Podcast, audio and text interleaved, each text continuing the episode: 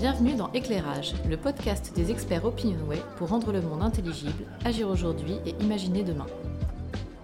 Nous accueillons aujourd'hui Caroline Vigneron, co-directrice du pôle Life, et Philippe Lemagresse, DG en charge de l'innovation et de l'hybridation des données chez Opinionway, qui viennent apporter leur éclairage sur un sujet qui défraie la chronique depuis plusieurs mois, ChatGPT. Avant d'entrer dans le vif du sujet, je vous propose de revenir rapidement avec nos experts sur quelques éléments de contexte. On parle aujourd'hui des intelligences artificielles, capables, à partir de sources toujours plus riches, de générer du texte, du son, de l'image. Ces outils d'intelligence artificielle sont souvent le fruit d'une combinaison de différentes briques technologiques. Tout cela confirme ainsi la prophétie énoncée par tes amis Eric Brynjolfsson et Andrew McAfee dans leur célèbre ouvrage Le deuxième âge de la machine. ChatGPT est le véritable porte-drapeau de cette déferlante. La dernière version lancée mi-mars 2023 génère des textes donc, mais au-delà donne le sentiment à l'utilisateur d'avoir une conversation avec une intelligence artificielle. Mais quel impact ce battage médiatique a-t-il eu sur les Français?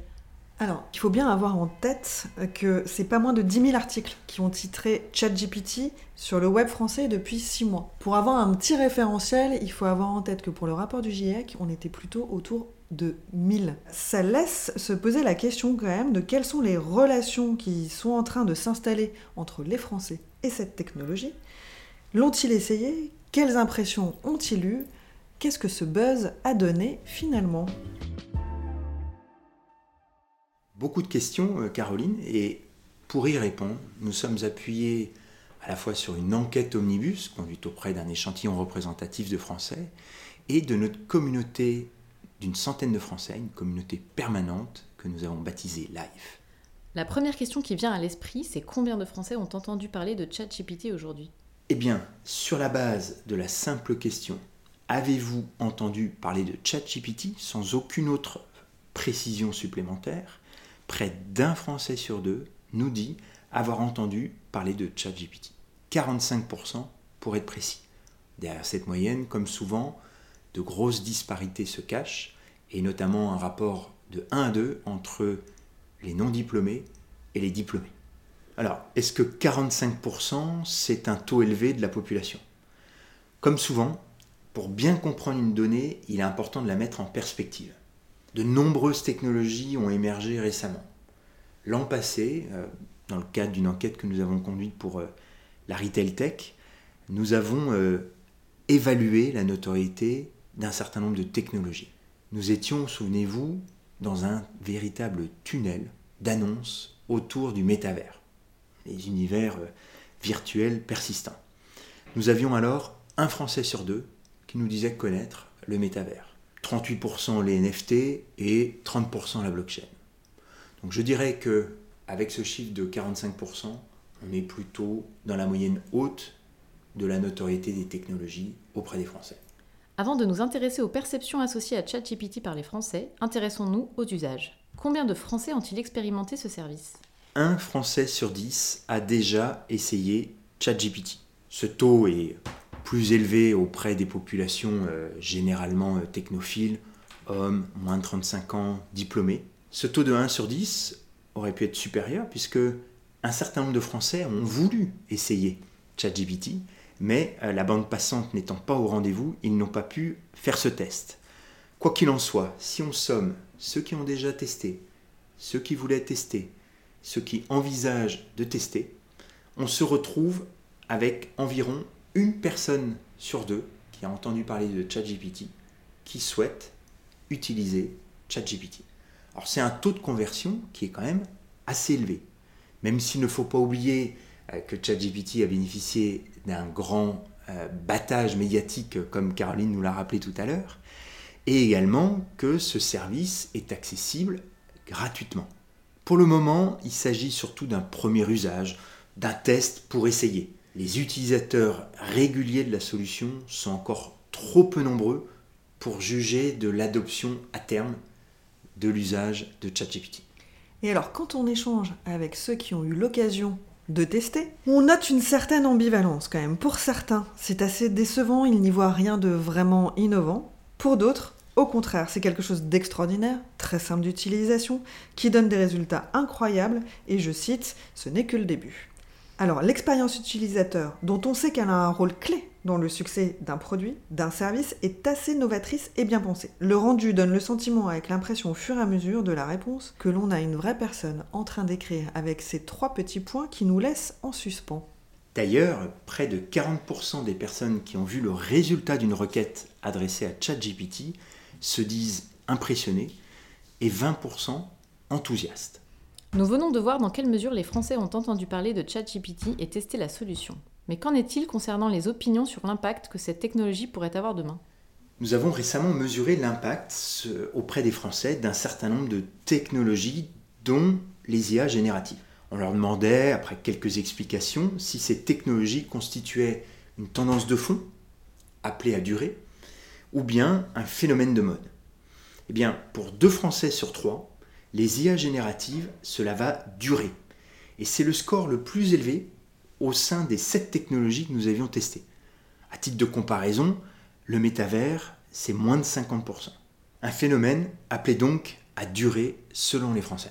Et oui, pour certains, il s'agit même d'une nouvelle révolution. Au même titre finalement que Internet au début des années 2000, qui a fini par s'insinuer complètement dans notre quotidien et finalement en faire intégralement partie. 6 Français sur 10 estiment même que ChatGPT sera à terme complètement intégré dans nos habitudes. Qu'anticipent les Français? Quelles sont les conséquences à terme? Alors si on commence par le positif, pour bon nombre de Français, quand on les interroge et quand on creuse un petit peu avec eux, c'est surtout plus de confort et plus de services. ChatGPT pourrait rentrer dans nos vies pour nous aider à gagner du temps, avoir plus de temps libre, avoir accès à tout ce dont on a besoin dans notre vie et ce à tout moment. Un peu finalement le Graal de la fameuse instantanéité. Avoir 24 heures sur 24 et 7 jours sur 7 accès à toutes les informations, des réponses à toutes les questions et avoir potentiellement un outil, voire un robot qui fait les choses à notre place. Au-delà de ça, c'est aussi l'idée de pouvoir se dégager de toutes les tâches à faible valeur ajoutée et qui peuvent être rébarbatives. Effectivement, on y voit derrière pour certains des tâches qui touchent à la technologie ou même à l'administratif. Est-ce que demain, ChatGPT serait capable de remplir à lui tout seul cette fameuse déclaration d'impôt qui donne des nœuds au cerveau à certains?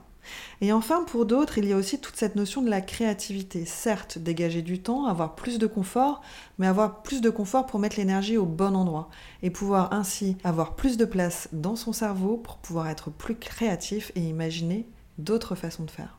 Au point que les étudiants n'auront plus à écrire par eux-mêmes, euh, ni exposer, ni dissertation C'est en tous les cas ce que 4 Français sur 5 pensent. ça peut paraître un peu anecdotique, mais en fait ça ne l'est pas du tout et ça déplace assez largement le cas de l'éducation. En effet, la valeur que l'humain peut produire en comparaison de ce que produit l'IA générative est challengée dans l'éducation, on l'a vu, mais elle est challengée également au travail, même si cette opinion est moins partagée. 68% des Français estiment que ChatGPT va faire perdre au travail de sa valeur. À nouveau, une opinion assez largement partagée parmi les Français. Si on va encore plus loin, au-delà de la perte de travail, c'est même une inquiétude autour de la montée du chômage liée à l'utilisation massive d'outils d'intelligence artificielle générative qui inquiète 62% des Français. Et oui, effectivement, Philippe, quand on en parle avec les Français, on voit bien leur inquiétude de la suppression des emplois, de l'expertise en moins. Certains expriment vraiment le besoin, l'envie qu'il y ait des garde-fous qui freinent l'expansion de cet outil pour préserver leur confort, leur emploi et la pérennité de ces derniers. Point très important, il y a une nette différence entre ceux qui sont familiers avec ChatGPT et ceux qui ne sont pas familiers avec ChatGPT. L'absence de familiarité augmente l'inquiétude de la montée du chômage. Alors, au-delà de ces peurs que nous avons vues et dont on a beaucoup entendu parler, hein, la perte d'emploi, la perte d'humanité, la perte d'interaction humaine, le sentiment que nous allons vivre dans un monde plus faux où euh, vont arriver certaines dérives, euh, nombreux sont à se poser la question de l'objectivité et surtout de la fiabilité. Euh, qu'en est-il effectivement de l'information qui sera délivrée? Comment s'assurer qu'elle soit fiable, qu'elle soit vérifiée? Euh, Quelle sera aussi la sécurité des données Rien n'assure que les informations ne seront pas divulguées à n'importe qui par erreur ou volontairement. L'autre point, c'est aussi la formalisation, ou plutôt l'uniformalisation. Effectivement, certains ont le sentiment que ça va être la porte ouverte à une pensée formatée, académique, alors que ce qui fait la richesse de la pensée, c'est radicalement l'originalité et la différence. On a vu dans cette enquête à de nombreuses reprises la différence d'évaluation, d'opinion liée au fait que l'on ait testé ou pas ChatGPT. Et j'aurais revenir sur ce point-là en conclusion. Ce dont on se rend compte, c'est que pour qu'une technologie soit adoptée, il y a un certain nombre de critères à remplir. Il faut un buzz important qui se transforme même en norme sociale. C'est-à-dire que le bruit est tellement fort que vous vous devez vous-même d'essayer cette nouvelle technologie. Ensuite, il y a des questions de facilité, d'accessibilité. C'est le cas avec ChatGPT. L'IA est accessible grâce à une interface assez magique et il existe des solutions, des offres d'accès gratuit à cette technologie. Enfin, la qualité du résultat que l'on obtient en utilisant cette technologie va permettre de l'asseoir dans la durée. Mais attends, tu es en train de me parler du smartphone là? Exactement. Le smartphone coche toutes ces cases et affiche un caractère d'évidence. Comment pouvait-on faire avant sans smartphone? On n'en est pas encore là avec ChatGPT. Un Français sur dix, on l'a vu, a déjà essayé ChatGPT. Et dans le même temps, 3 sur 4 nous disent que c'est encore très loin de leur monde. L'avenir de ChatGPT n'est absolument pas écrit.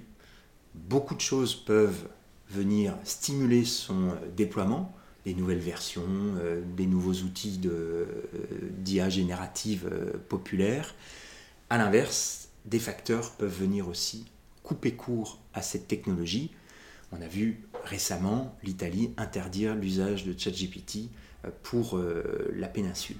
Nous allons donc continuer à observer et à suivre ce phénomène des IA génératives et notamment de ChatGPT au cours des mois et des années qui viennent.